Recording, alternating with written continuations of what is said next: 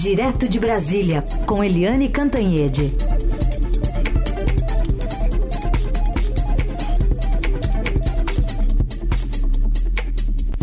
Tudo bem, Eliane? Bom dia. Bom dia, Carolina. Bom dia, ouvintes. Bom, vou falar aqui alguns dos argumentos dados por Zema, dizendo que metade da Câmara, 70% da economia e 56% da população do Brasil, números de Sul e Sudeste que justificariam a busca conjunta por protagonismo político dessas duas regiões. Argumentos usados pelo governador mineiro em defesa do consórcio Sul-Sudeste, formado lá em 2018, mas oficializado recentemente. Só que o que poderia ser apenas a apresentação de uma aliança estratégica acabou soando como uma fala divisória, separatista, preconceituosa, especialmente ao comparar o Nordeste com vaquinhas que produzem pouco.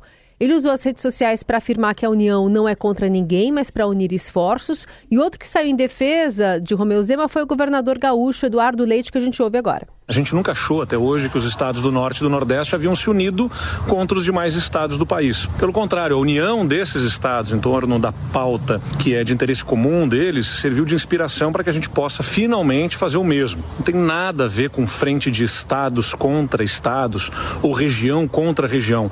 Se trata de nós nos unirmos em torno do que é pauta comum e importante para os estados do Sul e do Sudeste. Ações para o desenvolvimento, questões tributárias, enfrentamento à pobreza, governo governança federativa, proteção ao meio ambiente, defesa do agronegócio, enfrentamento ao crime, são alguns dos temas. Mas entre essas pautas não está discriminar, desunir e desintegrar nenhuma parte da federação, porque nós vamos ser todos mais fortes quanto mais formos todos uma só nação. Lembrando que essa fala de Zema foi feita aqui numa entrevista ao Estadão, Eliane. Exatamente. Essa entrevista do Romeu Zema para o Estadão no sábado foi explosiva, porque o Zema, a, a fala de Eduardo Leite, governador do Rio Grande do Sul, é uma, a fala do Zema foi outra. A fala do Zema foi é, uma declaração de guerra, sim, ao Nordeste. Uh, ele dizendo da, dos 70% da economia, né, o Sul-Sudeste representa 70% da economia, 56% uh, eh, da população, enfim, é, foi uma declaração de guerra. E tem um outro detalhe, né, o Nordeste é o Bolsão Vermelho, ele é a região que sempre dá a maioria de votos para o PT e, particularmente, para o presidente Lula.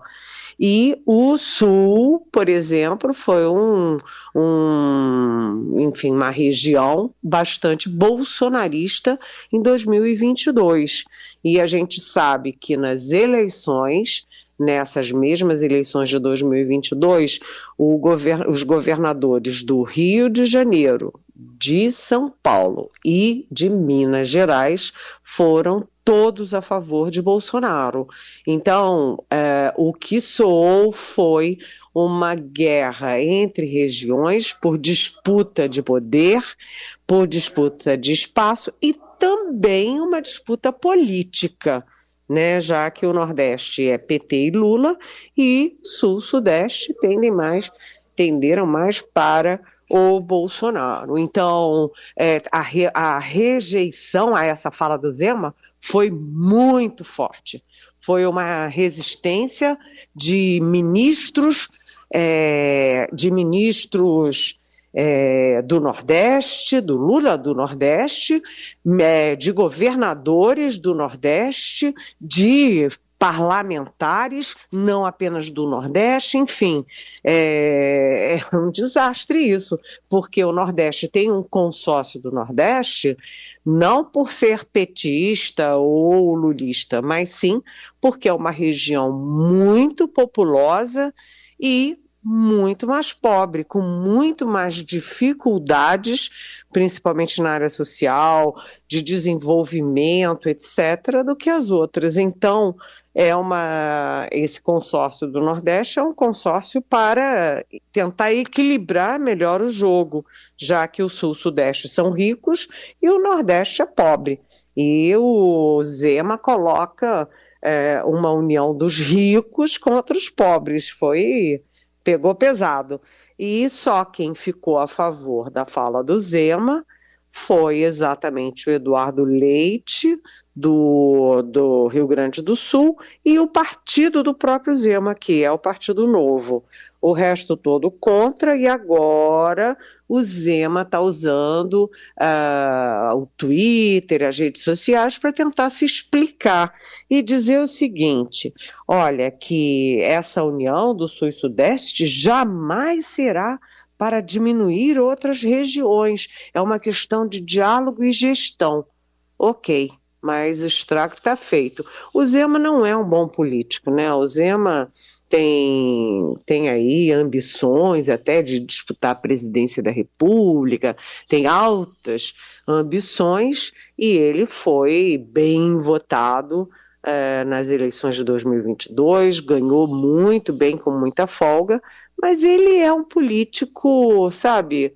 É, não é um velho político mineiro, ele é uma coisa assim que fica com aquelas frasezinhas, é, sabe, tentando é, acontecer, tentando bombar, mas enfim, é, ele se estava se pretendendo líder da, do Sul e Sudeste, eu acho que começou mal, porque é, só o Eduardo Leite ficou a favor dele, Carolina. É, pois é, ficou meio isolado, né?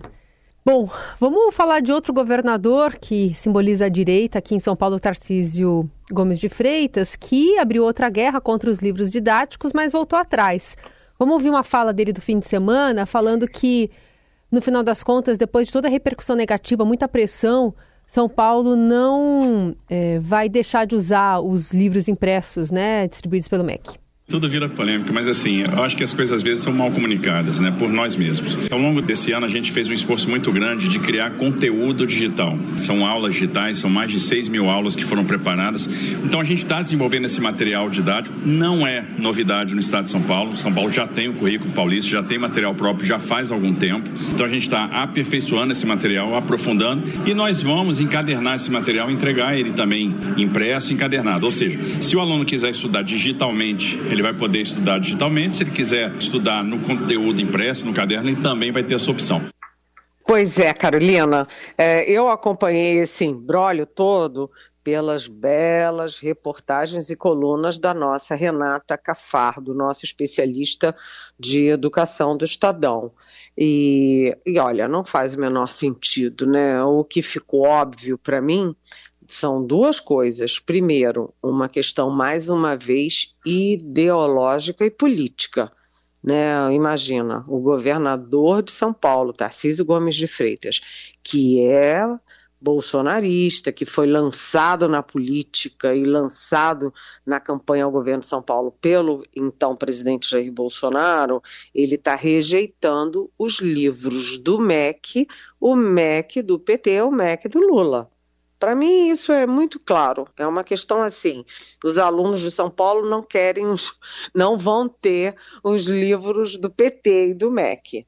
Para mim, isso é uma coisa clara. Outra coisa que ficou muito chato é o governo de São Paulo anunciar que não vai ter mais uh, livros didáticos, livros impressos para uh, os alunos do fundamental do sexto ao nono ano, né? Peraí, e vai ser só livro digital. E o Renato Feder, que é o secretário de Educação, tem negócios, é empresário nessa área de texto digital. Então, eu acho, sabe, é assim, não faz o menor sentido isso.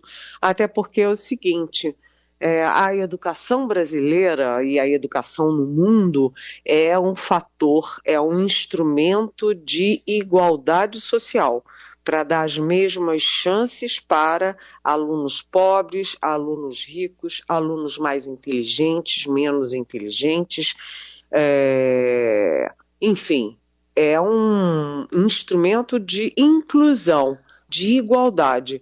E você é, criar um, um sistema público de ensino sem livro didático, dependendo só do digital, como é isso, gente? Isso vai ser fator de, ao contrário, de aprofundar a desigualdade social.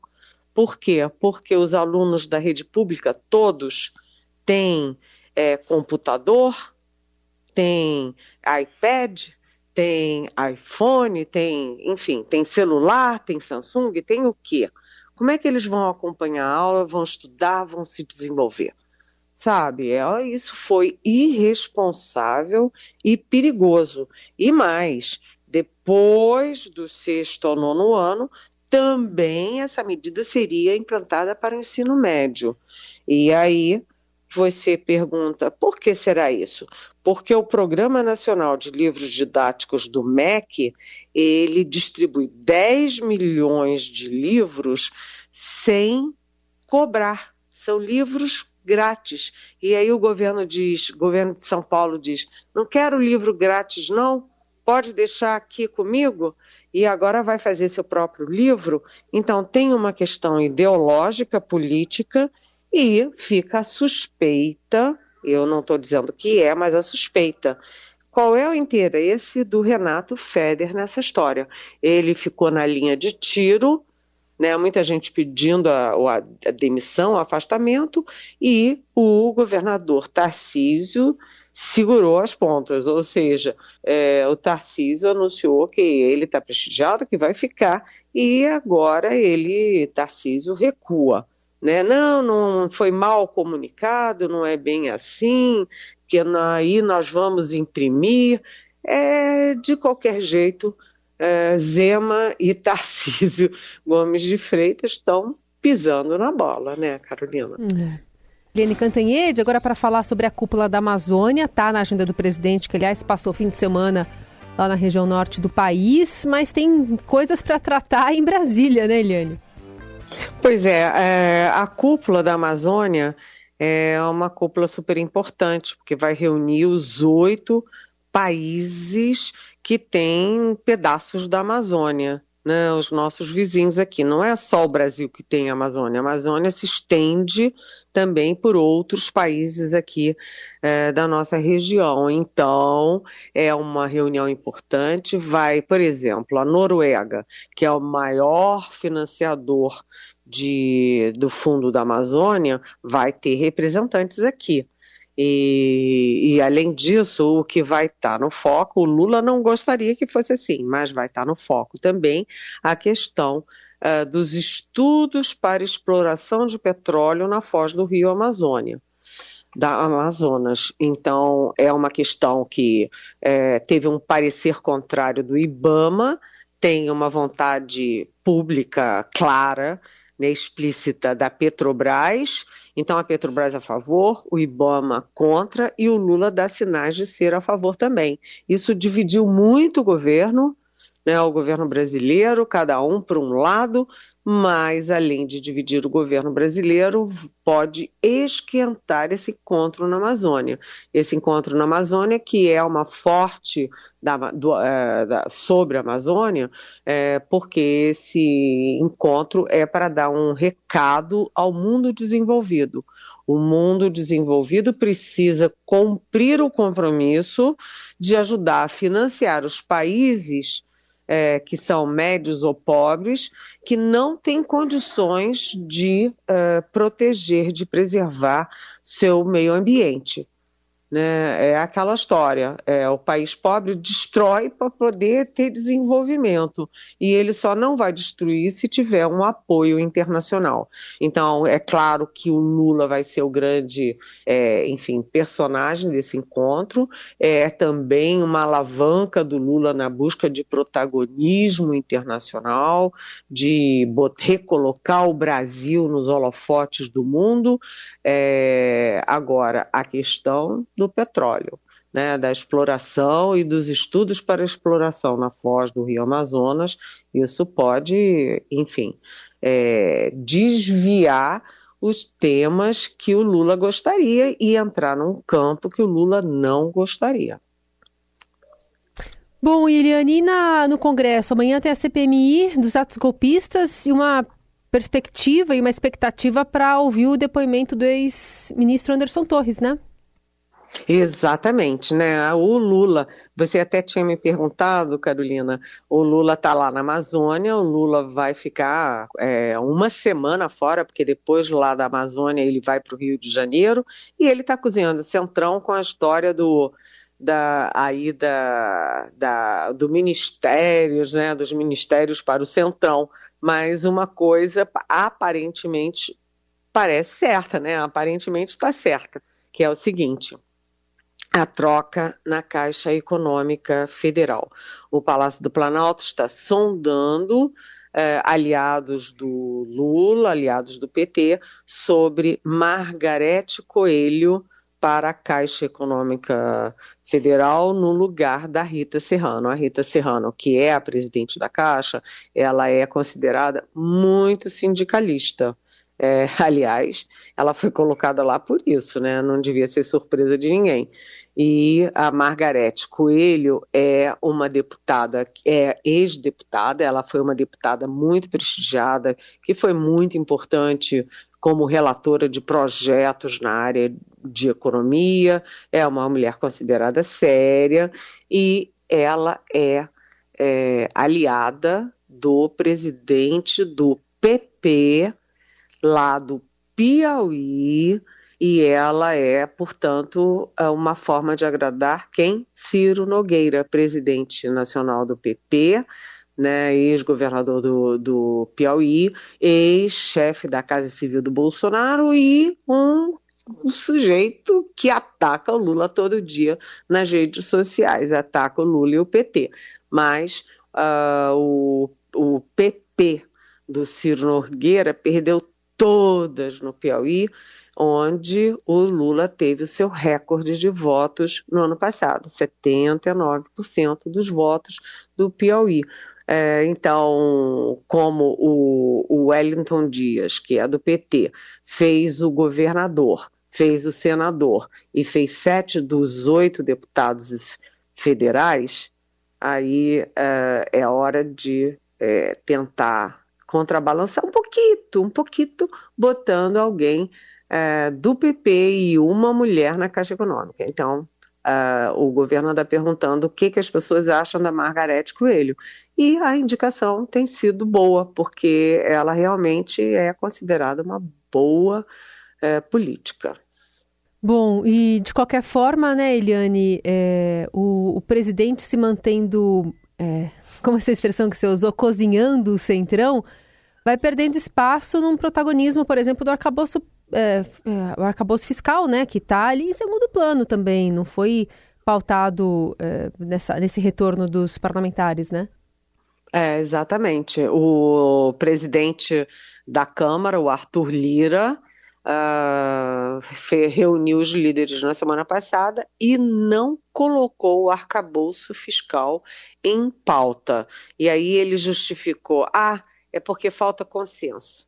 Falta consenso e faltam os ministérios. Agora, você me perguntou, Carolina, sobre a, a CPMI, né? A CPMI Uh, amanhã vai ter o depoimento do Anderson Torres, que foi ministro da Justiça do governo Bolsonaro e que guardava em casa uma minuta de golpe de Estado para, enfim, fechar o, o TSE, para botar uma comissão mista de civis e militares para, enfim, intervir no TSE. É uma maluquice horrorosa e ele era ministro da Justiça. Como é que um ministro da Justiça guarda um documento desses em casa?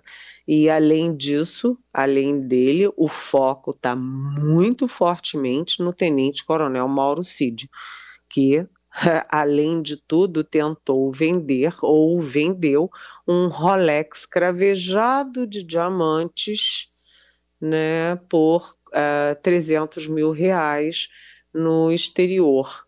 E é uma história muito mal contada. Que Rolex é esse? Ele ganhou de quem? Ou o Bolsonaro ganhou de quem? Ele estava vendendo para ele ou estava vendendo para o Bolsonaro?